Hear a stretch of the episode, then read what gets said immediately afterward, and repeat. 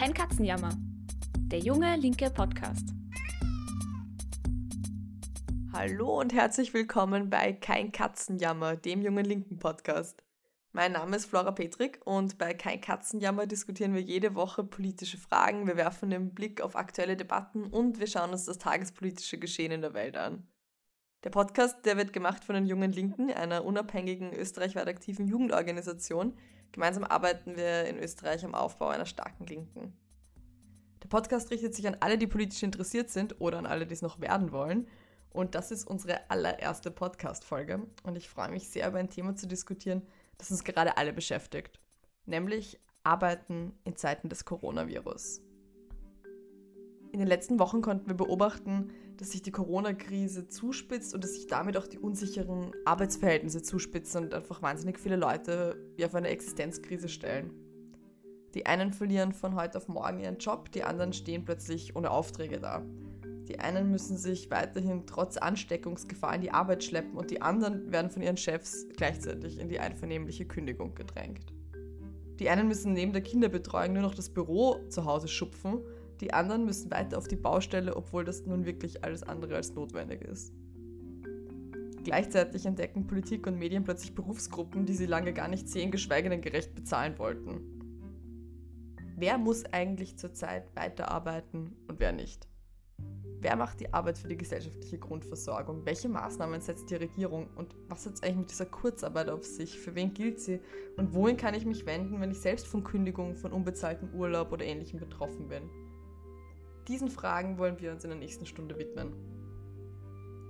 Man kann fast sagen, der Coronavirus legt den Finger in die Wunde eines Systems, das auf der Ausbeutung vieler für den Reichtum weniger beruht. Wir wollen darüber diskutieren, was es auch schon vor der Corona-Krise gab, aber jetzt nun alles sichtbar gemacht wird und was wir zu einer Verbesserung der Arbeits- und Lebensverhältnisse tun müssen. Das mache ich nicht alleine, nein, dafür habe ich mir einen Gast eingeladen, und zwar Miriam Frauenlob. Miriam ist Mitglied bei den Jungen Linken und engagiert im Bildungsarbeitsteam. Sie ist aktuell Projektassistentin an der WU, der Wirtschaftsuni in Wien. Und ab Herbst studiert sie dann im Master Sozioökonomie und Soziologie. Schön, dass du da bist, Miriam. Hallo Flora, freut mich da zu sein. Ich habe gleich eine erste Frage an dich. Die ist jetzt noch recht allgemein formuliert, aber vielleicht kannst du uns kurz einen Einblick geben. Wie ist momentan die Situation für arbeitende Menschen in Österreich? Ich glaube, es ist klar, dass die berufliche Situation gerade für die meisten auf die eine oder andere Art schwierig ist. Doch es hat sich halt sehr schnell gezeigt, dass nicht alle gleich von der Corona-Krise getroffen sind und soziale Unterschiede jetzt oft nochmal verstärkt werden.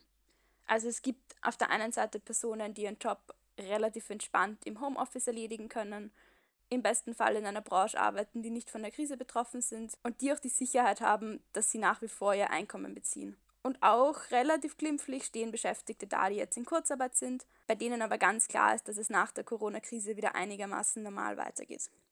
Darf ich da gleich ganz kurz einhaken? Kannst du kurz erklären, was es mit dieser Kurzarbeit auf sich hat? Für wen gilt die? Wer kann die nutzen? Also die Kurzarbeit ist ein Modell, das geschaffen wurde, dass quasi Betriebe, wo jetzt de facto gar keine Arbeit anfällt, nicht alle ihre Angestellten sofort kündigen müssen. Die Kurzarbeit funktioniert so, dass ein Unternehmen jetzt mal befristet für drei Monate die Arbeitszeit auf bis zu nur 10% reduzieren kann und die Angestellten trotzdem, ähm, je nachdem, wie viel sie davor verdient haben, zwischen 80 und 90 Prozent von ihrem vorherigen Lohn vom Staat ersetzt ausbezahlt bekommen. Aktuell funktioniert das bei vielen Betrieben so, dass die Menschen aktuell gar nichts arbeiten und dann halt am Ende von diesen drei Monaten die 10 Prozent, die sie arbeiten müssen, gesetzlich einarbeiten können. Und wer kann das alles in Anspruch nehmen? Das können im Grunde genommen alle Betriebe, also von Großunternehmen bis zu Betrieben mit wenigen Angestellten. Es ist auch so geändert worden. Das war am Anfang nicht so, aber die Regierung bzw. der Staat übernimmt von Anfang an auch alle Lohnnebenkosten.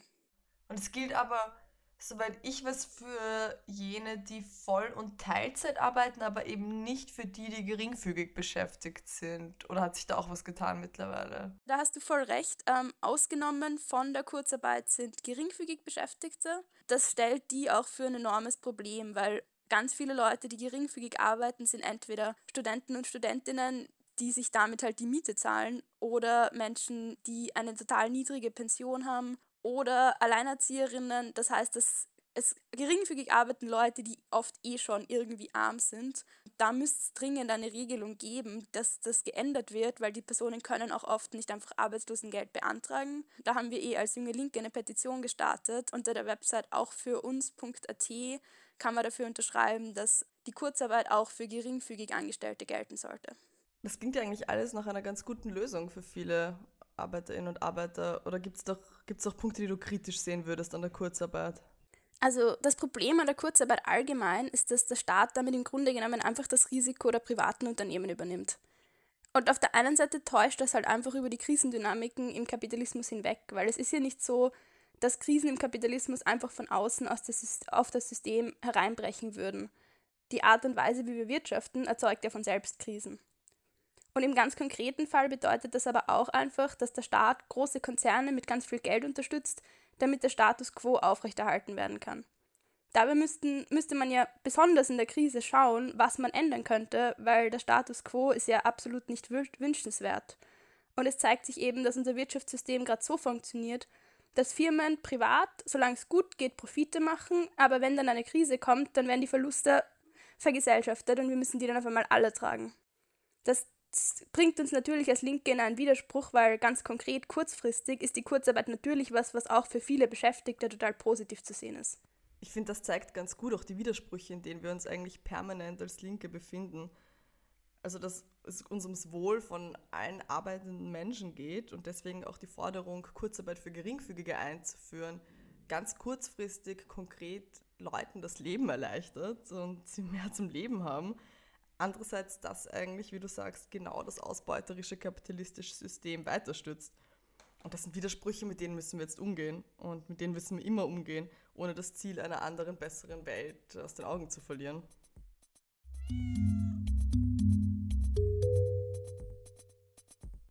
Miriam, kannst du uns vielleicht noch ein bisschen mehr darüber erzählen, wie gerade die Situation für verschiedene Berufsgruppen unter Corona so ist? Wer ist zurzeit von Kündigungen betroffen?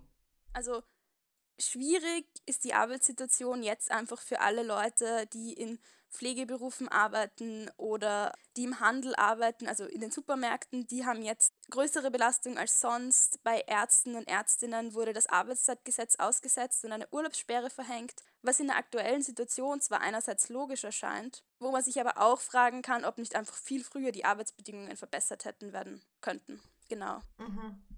Und auch wird jetzt die Arbeit an Baustellen wieder aufgenommen und in den Fabriken arbeiten die Menschen oft weiter, obwohl klar ist, dass viele Maßnahmen, die für den Gesundheitsschutz notwendig wären, nicht getroffen werden können. Ja, gerade am Bau, oder da fragt man sich, also das, was fällt darunter gerade und wenn da irgendwelche Riesenprojekte aus dem Boden gestampft werden, irgendwelche Immobilienprojekte, was fällt darunter unter lebensnotwendige Arbeit, die gerade verrichtet werden muss. Also das ist ja schon sehr fragwürdig. Voll. Und zur, also zur Frage der Arbeitslosigkeit. Ähm, es sind, obwohl es diese Kurzarbeitsregelung gibt, in den letzten Wochen die Arbeitslosenzahlen in die Höhe geschossen. Ähm, aktuell haben wir in Österreich eine Arbeitslosigkeit von 12,2 Prozent. Das heißt, dass einfach ganz viele Menschen jetzt gar nicht wissen, wie es beruflich weitergehen soll. Wie, wie, wie hoch war die Arbeitslosigkeit vor der Corona-Krise? Vor der Corona-Krise lag die Arbeitslosigkeit, wenn man sie nach derselben Methode misst, bei ungefähr 8 Prozent. Das heißt halt, die Zahl der Arbeitslosen ist ungefähr um die Hälfte nochmal angestiegen. Aber man sieht da auch, dass nicht alle gleich von der Arbeitslosigkeit betroffen sind. Also bei Menschen, die nur den Pflichtschulabschluss haben, ist die Arbeitslosigkeit um ca. 60 Prozent angestiegen, während sie bei Akademikerinnen um ca. 30 Prozent gestiegen ist. Und ähm, wenn du die Situation in Österreich, also diese Frage, wer muss eigentlich gerade weiterarbeiten, äh, wer wird gekündigt, wie ist das verwoben mit sozialen Verhältnissen, vergleichst mit, mit anderen Ländern? Sind das einfach gerade globale Prozesse, die passieren oder ist der Österreich da mit einem Alleinstellungsmerkmal unterwegs? Also man sieht, dass es in verschiedenen Ländern ähnliche Maßnahmen gibt, aber natürlich unterscheiden sich da die Maßnahmen ähm, in allen Ländern ein bisschen. Aber was in Österreich auffällt, ist, dass die Kurzarbeit relativ gut ist im internationalen Vergleich. Also die Leute bekommen da eben 80 bis 90 Prozent von ihrem bisherigen Lohn ausgezahlt. Das ist, also da gibt es, glaube ich, kein Land, was so eine hohe Nettoersatzrate hat. Was aber in Österreich gleichzeitig schlecht ist, ist, dass die Arbeitslosigkeit sehr, sehr hoch ist. Da haben es andere Länder einfach besser geschafft, vorher genug Sicherheit für die Unternehmen herzustellen, dass die nicht gleich die Leute kündigen. Oder die Länder haben auch einen besseren Kündigungsschutz. Also in Österreich können Menschen auch einfach schnell gekündigt werden. Und wenn die Leute mal arbeitslos geworden sind, bekommen sie in Österreich 55 Prozent ihres bisherigen Nettolohns am Anfang als Arbeitslosengeld. Und das ist im internationalen Vergleich sehr, sehr niedrig. Also da liegt Österreich zum Beispiel deutlich hinter dem EU-Schnitt. Das heißt, da bräuchte es eigentlich einen massiven Kündigungsschutz. Ich glaube, gerade so in Branchen wie in der Gastro oder so, also Leute, die in der Hotellerie arbeiten, die, ja, äh, ich glaube, ich habe eine Kündigungsfrist von zwei Wochen, wenn ich mich nicht irre. Da hat man auch wirklich, wirklich schiere Berichte ähm, gelesen, vor allem aus Tirol. Da gibt es Berichte, dass Angestellte von einem Tag auf den anderen auf die Straße gesetzt worden sind, ihnen im Vorhinein aber noch gesagt wurde, na, na, die Saison geht ganz normal weiter die Leute dann oft auch einfach tatsächlich dort Unterkünfte hatten, die mhm. gekündigt worden sind und die dann einfach wirklich von einem Tag auf den anderen nicht wussten, wie es weitergeht. Also, dass also wortwörtlich auf der Straße ja, ja, gestanden voll, die sind, sind halt wortwörtlich auf der Straße gestanden. Was die Regierung aber auch machen könnte, das wäre zum Beispiel den Kündigungsschutz verbessern. Und zwar vor allem den Kündigungsschutz auch für die sogenannten Risikogruppen. Die sind jetzt nämlich, außer sie arbeiten in der sogenannten kritischen Infrastruktur, vom Dienst freigestellt aber da wäre es halt urwichtig darauf zu achten, dass sie nicht danach leicht zu kündigen sind. Und was machen die, die Angestellten dagegen? Oder gibt es Proteste? Wird das hingenommen? Gibt es da irgendwelche Formen der Organisierung, die sich auftun? Weil das sind ja schon ganz vehemente Einschnitte eigentlich. Also insgesamt sieht man, dass es in verschiedenen Ländern Arbeitskämpfe und Streiks für bessere Arbeitsbedingungen gibt. Also da geht es einfach ganz stark dafür, dass Arbeiterinnen sagen, wir wollen nicht unter so gesundheitsgefährdenden Zuständen arbeiten. Da gab es zum Beispiel ähm, in New York in einem Auslieferungszentrum von Amazon einen Streik, da wurde ein Mitarbeiter positiv getestet und daraufhin hat die Belegschaft halt gesagt, wir können so nicht weiterarbeiten, das muss man ändern und da wurde dann mit Gehaltsverlust gedroht von Amazon. Und das gab es aber auch in anderen, ähm, in anderen Ländern. Und in Italien und Spanien ging dann die Arbeit in den Autowerken, also in den Autofabriken weiter, nachdem es da kurz einen Produktionsstopp gab. Und da haben dann auch ähm, Arbeiterinnen gestreikt, weil sie sich eben gefährdet gesehen haben, weil sie gesagt haben, hey, wir haben eine total schlechte gesundheitliche Versorgung, wir können die Mindestabstände nicht einhalten und so weiter. Und was ich auch total spannend finde, was eine ganz andere Maßnahme ist, in Spanien rufen Gewerkschaften zu einem Mietenstreik auf und fordern quasi Korrektiv, dass die Leute, die ihre Miete nicht zahlen können, sich da zusammentun und dass das als politische Kampfmaßnahme verwendet wird. Ja, das ist spannend, weil das geht dann nochmal auf eine ganz auf eine andere Ebene von Forderungen. Weil in Österreich wurde ja vor ein paar Tagen verkündet, dass die Miete zwar ausgesetzt, aber letztlich nachbezahlt werden muss. Oder wie ist da die Situation? In Österreich gibt es gerade einen Delogierungsstopp, das heißt, es darf jetzt niemand quasi wegen Zahlungsverzug aus der Wohnung geworfen werden. Aber das, was halt an dieser Situation jetzt ein bisschen problematisch ist, ist, dass die Miete ähm, bis Dezember 2020, also halt bis Ende des Jahres nachgezahlt werden muss mhm. und zusätzlich darauf noch 4% Zinsen ähm, fällig sind. Jetzt ist aber die Sache so, dass Leute, die jetzt ihre Miete nicht zahlen können, halt oft Leute sind, die jetzt arbeitslos geworden sind. Ja, die einfach kein Einkommen haben. Woher sollen sie dann Einkommen in den nächsten Wochen haben? Ja. Das heißt, da stellt sich dann einfach die Frage, wie sollen die im Dezember ihre Miete nachzahlen? Das ist im Grunde genommen, verschiebt das einfach nur das Problem zeitlich nach hinten. Ein Schlagwort, das in der Debatte ja auch oft fällt, und du hast es auch schon angesprochen, kurz als du von den Pflegerinnen und Pflegern geredet hast, plötzlich ist die Rede von systemrelevanten Berufen. Was hat es damit auf sich? Wer ist damit gemeint? Wer entscheidet, wer systemrelevant ist? Wie ist da die Lage? Ja, ähm, das ist eine total spannende Frage, weil aktuell zeigt sich halt, welche Berufe tatsächlich für eine Gesellschaft nicht entbehrlich sind. Und da tritt halt die Reproduktionssphäre in den Vordergrund. Da geht es dann auf einmal um Pflege, um Kinderbetreuung und um die Versorgung mit Lebensmitteln das zeigt halt auch ganz stark, dass nur nach der Profitlogik eine Gesellschaft ihr Überleben nicht sehr gut garantieren kann. Das sind nämlich gleichzeitig systematisch total schlecht bezahlte Berufe, ähm, oft auch Berufe mit einem sehr niedrigen ähm, Organisierungsgrad und auch oft Berufe, in denen sehr viele Frauen arbeiten. Und da gibt es jetzt ähm, viel Applaus und Sonntagsreden von Politikerinnen. Gleichzeitig sind das aber die Berufe, wo jahrelang gespart worden ist, die in den Hintergrund gedrängt worden sind. Ähm, und jetzt ähm, auf einmal stellt man fest, dass das halt tatsächlich notwendige Berufe sind, die jahrelang unterbezahlt worden sind. Ähm, ich bin auch schon sehr gespannt, wie dann ähm, nach quasi der Corona-Krise, wenn es dann heißt, okay, jetzt müssen wir irgendwie sparen und jetzt kommt Austeritätspolitik mit diesen Berufen umgegangen wird, weil ich leider befürchte, dass halt innerhalb von kürzester Zeit das nur mehr heiße Luft ist und es dann heißt, man muss an allen Ecken sparen. Ich meine, das ist ja genau das, was wir die letzten Jahre auch beobachtet haben, dass die einen sich jetzt kaputt arbeiten müssen, lässt sich auch darauf zurückführen, dass einfach jahrelang kaputt gespart worden ist und Krankenhäuser kaputt gespart worden sind und Krankenhauspersonal runtergekürzt worden ist. Also das ist, wir spüren irgendwie jetzt, mein Eindruck, die die Folgen der Austeritätspolitik der letzten Jahre ganz massiv. Das sieht man eh auch bei so Fällen, wo Ärzte oder Ärztinnen und Pfleger und Pflegerinnen unendlich viele Überstunden machen müssen und man dann auf einmal feststellt, hm, das mussten die Leute irgendwie auch schon vor der Corona-Situation, weil es einfach viel zu wenig Beschäftigte Wenn gab. Wenn wir gerade über Pflege sprechen, ähm, die, kam, die Pflegerinnen und Pfleger kamen ja auch in, in der medialen Debatte deswegen vor unter dem Stichwort fehlende Arbeitskräfte. Also 24 Stunden Pflegekräfte, die jetzt eben nicht mehr aus Polen oder Rumänien anreisen können und eine, eine große Lücke eigentlich im System offenbaren. Wie ist gerade die Lage von 24-Stunden-Pflegekräften in ähm, Österreich? Ähm, bei der 24-Stunden-Pflege sieht man jetzt, dass das System eigentlich droht zusammenzubrechen, weil durch die Grenzschließungen die Pflegerinnen nicht mehr über die Grenzen kommen. Ähm, und das sind jetzt einfach Personen, die eh schon enorm schlecht bezahlt werden, die horrende Arbeitsbedingungen haben und die jetzt teilweise in Österreich unter Druck gesetzt werden, noch länger zu bleiben, weil sie nicht abgelöst werden können. Das, die Situation ist dann so zugespitzt worden, dass zum Beispiel das Land Niederösterreich beschlossen hat, jetzt Pflegerinnen einzufliegen. Die Pflegerinnen mussten dann aber oder müssten dann zwei Wochen in Quarantäne und da gab es dann mehrere Recherchen, wo irgendwie die Leute festgestellt haben, es ist total unklar, ob bzw. wann oder überhaupt die Pflegerinnen für diese zwei Wochen irgendeine Entschädigung oder einen Lohn bekommen. Das heißt, das verstärkt da gerade noch die ohnehin schon unglaublich schlechte und prekäre Situation der Personen. Die sind oft offiziell selbstständig, nicht berechtigt, ähm, Arbeitslosengeld zu beziehen und haben dann de facto einen Stundenlohn von unter zwei Euro.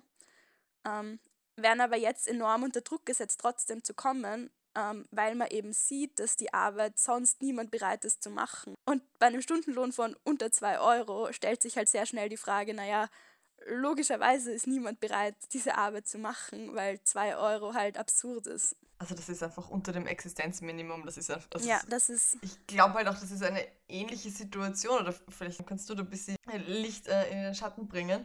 Eine ähnliche Situation für ErntehelferInnen in Österreich, oder? Auch seine Arbeit, die eher unsichtbar bleibt, ähm, die Leute machen, die nach Österreich geholt werden, die ähm, unter schlechten Bedingungen vollzogen wird. Diese Debatte um ErntehelferInnen ist ja auch nochmal groß geworden, als es geheißen hat, ähm, aktuelle Zivildiener und Grundwehrdiener müssen zusätzlich drei Monate arbeiten und der Staat behält sich auch die Möglichkeit vor, Zivildiener der letzten fünf Jahre zurückzuholen, zwangs zu verpflichten, um eine Lücke zu füllen. Was hat es mit dieser Geschichte rund um ErntehelferInnen auf sich? Bei den Erntehelferinnen sieht man eh, ähnlich wie bei den ähm, 24-Stunden-Pflegerinnen, wer tatsächlich systemrelevant ist und wie schlecht diese systemrelevanten Berufe oft bezahlt werden. Wie du eh schon gesagt hast, wird diese Arbeit oft von migrantischen Saisonarbeiterinnen erbracht und ähm, da gibt es befristete Arbeitsverhältnisse mit Stundenlöhnen zwischen 6 und 7 Euro. Ähm, die Höchstarbeitsgrenzen werden oft ignoriert, ähm, die Menschen werden extrem unter Druck gesetzt, noch länger zu arbeiten ähm, und gleichzeitig werden sie oft arbeitsrechtlich ähm, überhaupt nicht gut aufgeklärt, ähm, müssen Verträge unterschreiben in einer Sprache, die sie nicht können. Das ist im Grunde genommen eine extreme Ausbeutung. Und jetzt, wo eben, so wie bei den Pflegerinnen, die ähm, migrantischen Arbeiterinnen nicht nach Österreich kommen, weil es Grenzschließungen gibt, ähm, stellt man auf einmal fest, niemand ist bereit, diese Arbeit zu machen, ähm, wo man auch im nächsten Schritt gleich sagen kann, niemand ist eben bereit, diese Arbeit zu diesen Bedingungen zu machen. Und da gibt es jetzt auch die absurdesten Debatten, dass ähm, Arbeitslose zwangsverpflichtet werden sollen, diese Arbeit zu machen. Mhm. Oder dass Studierende motiviert werden sollen, ähm, jetzt Erntehelferinnen zu sein und dafür irgendwie sich ein 3 ECTS-Praktikum anrechnen lassen zu können. Die logischste Forderung, die aber eigentlich heißen müsste, höhere Löhne, bessere Arbeitszeiten, die wird nirgendwo laut gemacht. Das sieht man tatsächlich auch einfach, ähm, für wen gerade Politik gemacht wird und für wen nicht und für wen die letzten Jahre Politik gemacht wurde und dass Profite letztendlich immer dann vor, vor Menschen und menschliche Schicksale gestellt werden, weil so das, des Pudels Kern sind und bleiben die Arbeitsverhältnisse und die Bezahlungen dieser das wird halt jetzt alles sehr viel sichtbarer, wenn auf einmal eben klar ist, dass diese Arbeit doch nicht so einfach zu machen ist, dass diese Arbeit fürchterlich schlecht bezahlt ist, aber gesellschaftlich notwendig. Du hast äh, gerade vorher erwähnt von, von dem Bundesland Niederösterreich, wo die PflegerInnen eingeflogen werden sollen. Ähm, welche Maßnahmen setzt denn sonst die Regierung, also welche Maßnahmen setzt vielleicht eigentlich auch die Regierung, um Arbeitende in dieser Situation zu unterstützen und, und welche auch, auch nicht? Prinzipiell ähm, die Maßnahmen, die die Regierung setzt, sind eben einerseits die Kurzarbeit. Das ist schon einmal gut, weil dadurch viele Leute die Sicherheit haben, auch wenn sie jetzt gerade nicht arbeiten, solange, also wenn quasi diese Ausgangssperren vorbei sind, dann können sie wieder arbeiten. Ähm, was die Regierung aber auch machen könnte, wäre eben ähm, den Kündigungsschutz zu verbessern, ähm, besonders auch den Kündigungsschutz jetzt für Risikogruppen zu verbessern, die jetzt freigestellt werden ähm, müssen gesetzlich. Was man aber auch machen könnte, um eben Menschen, denen jetzt das Einkommen wegfällt oder prekär Beschäftigte, ähm, um denen unter die Arme zu greifen, wäre einen Mietenstopp einführen. Denn es stellt sich halt die Frage, wieso sollen Wohnungseigentümerinnen jetzt in der Situation, wo ein Großteil der Menschen überhaupt kein Einkommen bezieht, die einzigen sein, die ein Einkommen, das nur aus Besitz resultiert, ähm, erhalten. Wieso sollten die das jetzt bekommen dürfen? Das würde einfach enorm viel Druck von vielen Menschen nehmen. Wenn man so in andere Länder schaut, ich habe ja gehört, dass in Spanien Kündigungen verboten worden sind. Was hat es damit auf sich? Könnte man das auch machen in Österreich, einfach Kündigungen verbieten? Das könnte man auf jeden Fall machen. Also aktuell ist es so, dass ein Unternehmen, was Kurzarbeit beantragt hat, ähm, in der Zeit auf jeden Fall niemanden kündigen darf. Das ist schon mal ein erster Schritt. Mhm. Aber das könnte man noch deutlich ausweiten. Ähm, und trotzdem passiert eigentlich. Das passiert alles nicht. Und gleichzeitig heißt es dann trotzdem, ja, wir müssen jetzt alle zusammenhalten und jeder muss seinen Beitrag leisten.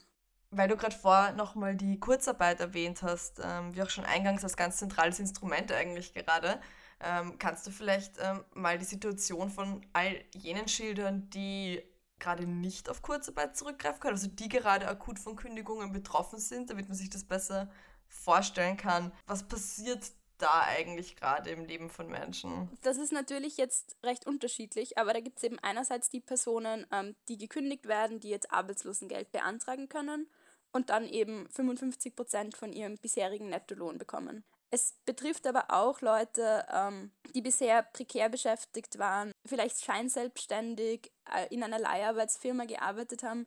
Das sind alles Menschen, bei denen aktuell extrem unklar ist, von welchen ähm, Härtefonds oder was auch immer, die irgendwie abgedeckt werden. Und wer eben, wie auch am Anfang schon erwähnt, da ganz rausfällt, sind geringfügig Beschäftigte, ähm, weil für die eben keine Kurzarbeit beantragt werden kann, die auch nicht Arbeitslosengeld beantragen können, wenn sie beispielsweise gleichzeitig Studierende sind oder Pensionistinnen. Und das sind, das wissen glaube ich gar nicht so viele, dass viele Verkäuferinnen und Verkäufer beim HM sind geringfügig Angestellte, Fitnessstudio-Mitarbeiterinnen und Mitarbeiter bei FitIn sind geringfügig Angestellte und das sind alles jene, denen ja jetzt auch wirklich oft von ihren Chefs und Chefinnen Kündigungen nahegelegt werden, die dann in die Einvernehmlichkeit irgendwie überredet und gedrängt werden. Da hört man gerade von verschiedenen Seiten Erzählungen und Berichte von Arbeiterinnen, die dazu gedrängt werden, dubiose Verträge für unbezahlten Urlaub oder ähnliches zu unterschreiben. Ähm, da gibt es eh, wie du schon gesagt hast, Berichte von HM ähm, oder eben von der Fitnessstudio-Kette Fit-In. Da werden von Unternehmen eigene, unter Anführungszeichen, Kurzarbeitmodelle entworfen, die eigentlich nur bedeuten, dass die Beschäftigten draufzahlen. Also wir haben von einer Angestellten von Fit-In gehört, ähm, die, wo die gesamten Angestellten dazu bedrängt worden sind, von einem Tag auf den anderen innerhalb von weniger Stunden ein Formular für irgendwie unbezahlten Urlaub zu unterschreiben oder sich zu verpflichten, die Stunden viel später einzuarbeiten. Ähm, da muss man echt aufpassen und sich gut erkundigen, bevor man irgend sowas unterschreibt, weil das ist schwer sittenwidrig und sollte von irgendwie Arbeiterinnen auf keinen Fall akzeptiert werden. Es ist jetzt nicht so, dass ähm, jegliches Arbeitsrecht auf einmal ausgehebelt wurde oder so. Das heißt, man kann aber eigentlich schon sagen, dass sich die Situation unter Corona gerade sehr unterschiedlich gestaltet für unterschiedliche Angestellte, Arbeitnehmerinnen, Arbeiterinnen. Sitzen wir alle im selben Boot gerade? Es wurde eh schon oft diese Metapher gebracht, so ja, irgendwie dasselbe Boot, aber ähm, in sehr unterschiedlich großen Booten trotzdem. Es zeigt sich, wie in den meisten Krisen, dass die Leute, die eh schon davor schlecht verdient haben, jetzt oft nochmal mehr draufzahlen müssen, während die Reichen es sich irgendwie bequem machen können. Die wissen eh, dass sie ähm, keine finanziellen Sorgen haben und sie können vielleicht auch irgendwie auf, in ihren Zweitwohnsitz aufs Land fahren. Ähm, da stellt sich auch die Frage, was dann unter alle müssen jetzt zusammenhalten gemeint wird, weil Forderungen wie eine Vermögenssteuer oder eine ähm, Millionärsabgabe, die sind noch nicht groß gefallen in Österreich. Und das wäre eigentlich eine absolut logische Konsequenz, um in dieser jetzigen Situation irgendwie dafür zu sorgen, dass die Ungleichheit nicht noch enorm viel verschärft wird. Weil aktuell schaut so aus, als würde die Krise die Ungleichheit nur noch mehr verschärfen. Ja, es wird irgendwie von allen verlangt, ihren Beitrag zu leisten und mehrheitlich Mütter müssen jetzt zu Hause sitzen und die Jobs von Lehrerinnen und Lehrern übernehmen und gleichzeitig das Homeoffice schupfen, während allen schon die Decke auf den Kopf fällt und all jene müssen ein Teil von der, der ÖVP und äh, der Grünen ihrem Team Österreich sein. Gleichzeitig erwartet eigentlich niemand von den Reichen und Superreichen, dass sie einen Beitrag leisten. Und das ist tatsächlich, glaube ich, eine ganz große Kluft, die sich da nochmal mehr auftut. Eh, wie du schon gesagt hast, ähm, die Belastung, die die Leute jetzt erleben, ist extrem unterschiedlich. Ähm, es hat zum Beispiel der ähm, August Wöginger von der ÖVP gesagt, bei ihm funktioniert das Homeoffice super, weil seine Frau, die kümmert sich um Kinderbetreuung und Haushalt und um das Homeschooling. Und das ist natürlich ein Hohn für alle, ähm, die jetzt allein im Homeoffice mit zwei kleinen Kindern darstellen nicht wissen, wie sie gleichzeitig arbeiten sollen, kochen, sich um die Kinder kümmern und dabei noch irgendwie produktiv sein für die Arbeit. Das heißt, da sieht man auch, dass in der Krise auch Frauen sehr oft sehr viel härter getroffen sind. Also eben wie ganz am Anfang auch schon gesagt, Alleinerzieherinnen, die irgendwie geringfügig noch gearbeitet haben. Das ist halt der absolute Horror. Jetzt. Miriam, was du bisher geschildert hast, ähm, lässt den Eindruck, den wahrscheinlich viele von uns schon länger haben, äh, nochmal deutlicher werden, dass die äh, ÖVP-Grün-Regierung die Interessen von Unternehmen eigentlich massiv vor jene von arbeitenden Menschen stellt. Was macht sie eigentlich in der Krise, die Regierung? Was tut äh, die Regierung für Unternehmen eigentlich? Also was man jetzt sieht, dass die Regierung für Unternehmen macht, ist, dass es verschiedene finanzielle Unterstützungen gibt, damit Unternehmen diese Krise jetzt überleben. Die Kurzarbeit ist im Grunde genommen ja auch nur eine Variation davon, bei der eben der Staat die Kosten von privaten Firmen trägt. In einer kapitalistischen Gesellschaft ist das in so einer Situation auch absolut notwendig, weil vor allem kleine Betriebe würden sonst innerhalb von wenigen Wochen im Grunde genommen in Konkurs gehen. Das zeigt aber eben auch, wie extrem instabil das Wirtschaftssystem ist und wie wenig anpassungsfähig auf solche Krisen, wo auf einmal andere Bedürfnisse im Mittelpunkt stehen müssten. Wenn man sich aber auf der Ebene dann befindet, könnte man trotzdem irgendwie schauen, wem jetzt diese staatlichen Unterstützungen dann de facto zugutekommen. Also man könnte zum Beispiel fordern, dass Unternehmen, die jetzt staatliche Hilfe in Anspruch nehmen, niemanden kündigen dürfen oder in den nächsten Jahren keine Gewinne ausschütten. Da, damit könnte man zumindest versuchen, dass Ungleichheiten nicht nochmal extrem verschärft werden. Vielleicht richten wir den Blick nochmal kurz auf äh, die Angestellten und die Arbeiterinnen und Arbeiter, weil vielleicht einige von denen, die jetzt zuhören, noch selbst davon betroffen sind. Was kann man denn jetzt machen, wenn man von einem Tag auf den anderen gekündigt wurde oder wenn gerade Druck vom Chef gemacht wird oder man eben in so eine unentgeltliche Karenz oder einen unbezahlten Urlaub gedrängt wird oder wie du vorher gesagt hast, dubiose Verträge vorgesetzt bekommt? Welche Rechte haben eigentlich gerade all die Menschen, die arbeiten und wohin können sie sich wenden, wenn sie das Gefühl haben, hm, da wird gerade mit meinen Rechten aber ordentlich gespielt? Auf jeden Fall ist es ganz wichtig, dass alle, ähm, bevor sie irgendwas unterschreiben, sich gut erkundigen, was ihre Rechte sind und sich zu nichts überreden lassen. Ähm, prinzipiell ähm, gibt es Helplines von der Arbeiterkammer. Es gibt auch die Website jobundcorona.at, wo die wichtigsten mhm. Infos stehen. Und ähm, es gibt auch eine Website, die zusammengesammelt wurde, die heißt auf deiner Seite.at. Da geht es ganz viel darum, ähm, was divers prekären Beschäftigten zusteht. Da gibt es einfach ganz viele Unklarheiten und viele verschiedene Fördertöpfe, wo Leute ansuchen können, wo aber noch viel einfach unklar ist, was jetzt tatsächlich ihnen zusteht. Ähm, was es auch gibt, ist ein Notfallfonds von der ÖH. Da können eben alle, die ähm, studieren und eine gewisse Studienleistung erbringen, ähm, da auch quasi finanzielle Zuschüsse beantragen. Und ähm, genau, auch die Petition für ähm, geringfügig Beschäftigte, dass die in Kurzarbeit gehen können, wäre total cool, wenn die Leute halt unterschreiben. Das bringt ihnen zwar jetzt von heute auf morgen nichts, aber es wäre einfach total notwendig, ähm, dass sich da noch was verändert. Vielen Dank ähm, für die, die Links und die Tipps und die Hinweise und auch die, die Petitionsaufrufe. Ähm, ich glaube, viele von uns haben sich in letzter Zeit vielleicht gefragt, wohin überhaupt, wenn äh, man plötzlich so ein, vor so einer existenzbedrohenden Situation auch steht, wenn man einfach nicht weiß, wie man die nächste Miete zahlen soll. Miriam, du hast jetzt ganz viele äh, Einschätzungen, Analysen, Zahlen mitgebracht. Möchtest du vielleicht zum Abschluss nochmal so Rahmen, was zeigt uns jetzt die Corona-Krise über die Arbeitsverhältnisse in Österreich alles auf? Wie schätzt du das abschließend ein? Also insgesamt zeigen sich in der Corona-Krise jetzt halt Widersprüche im Kapitalismus, die sonst auch immer vorhanden sind, aber jetzt zeigen sie sich halt verschärft.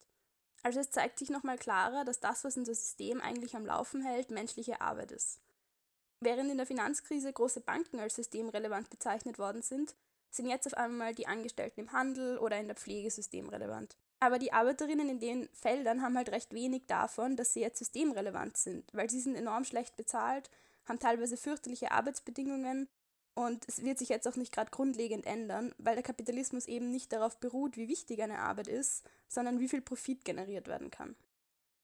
Und dass die schlechten Arbeitsbedingungen von vielen jetzt in den Vordergrund treten, zeigt uns aber auch, wie wichtig es eben ist, Arbeiterinnenrechte zu verteidigen und wie notwendig es ist, dagegen anzukämpfen, wenn zum Beispiel der Kündigungsschutz aufgeweicht werden soll, wenn Kündigungsfristen verkürzt werden sollen oder Menschen immer prekärer arbeiten sollen. An den Beispielen in der Tourismusbranche, bei HM oder bei FitIn, da sieht man halt auch, wie Unternehmen agieren oder agieren würden, wenn sie dürften, wenn es um ihre Profitinteressen geht. Da ist dann überhaupt nicht mehr von Zusammenhalten die Rede, sondern Angestellte werden von einem Tag auf den anderen gekündigt und als Kostenstelle betrachtet. Mhm. Man sieht aber auch, wenn wir schon beim Thema Zusammenhalten sind, wer damit gemeint ist, wenn es heißt, dass in der Krise jetzt alle ihren Beitrag leisten sollen, weil die Reichen fühlen sich da anscheinend nicht angesprochen und die Regierung hat da auch noch keine großen ähm, Sprünge gemacht. Also die Angestellten in Kurzarbeit, die müssen zum Beispiel den Resturlaub aufbrauchen.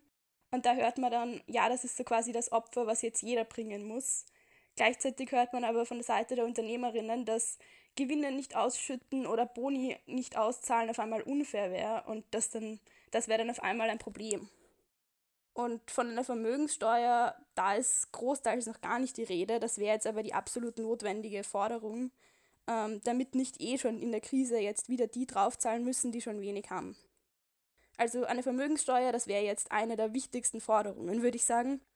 Ähm, Ganz grundlegend zeigt sich aber nochmal deutlicher, wieso es eigentlich ein anderes Wirtschaftssystem bräuchte, bei dem eben nicht die Profite von wenigen, sondern die Bedürfnisse von uns allen Menschen im Mittelpunkt stehen. Ja, damit wird einmal mehr klarer, was und wer in diesem System eigentlich wirklich zählt und auf wessen Kosten diese Krise geht und auf wessen Rücken auch die Folgen ausgetragen werden und wer es am meisten zu spüren bekommt. Miriam, vielen, vielen Dank für deine Einschätzung, für deine Analysen und die Zahlen, die du uns mitgebracht hast in Kein Katzenjammer, unserem Podcast. Danke, danke, danke für deine Recherche und die ganze Arbeit, die du in die Vorbereitung gesteckt hast. Das war's auch schon mit unserer ersten Folge Kein Katzenjammer, dem jungen linken Podcast. Wir werden jetzt in der Zeit der Corona-Krise jede Woche bei Kein Katzenjammer aktuelle Debatten, politische Diskussionen und Analysen diskutieren. Und das nicht alleine, sondern mit Experten und Expertinnen und Aktiven aus ganz Österreich. Unser Podcast erscheint immer am Sonntag zu Mittag um 12 Uhr auf unserer Website, auf Spotify, auf iTunes und überall, wo es Podcasts gibt. Das heißt perfekt zum beim Kochen hören ähm, oder zum Aufstehen, je nachdem, wie lange ihr euch in der Früh ähm, Zeit lasst.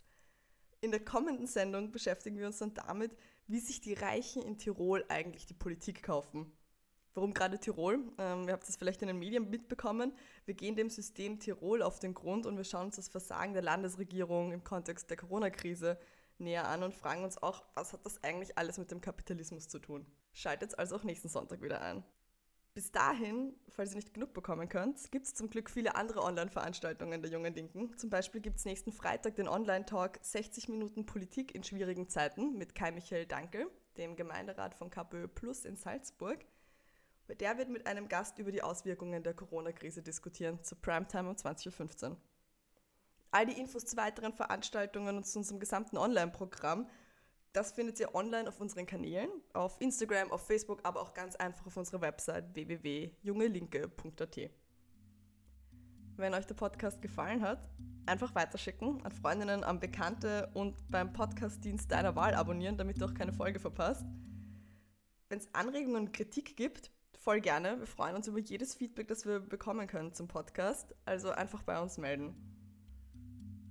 Schaltet auch nächste Woche wieder ein bei Kein Katzenjammer, dem jungen linken Podcast. Tschüss und bis zum nächsten Mal.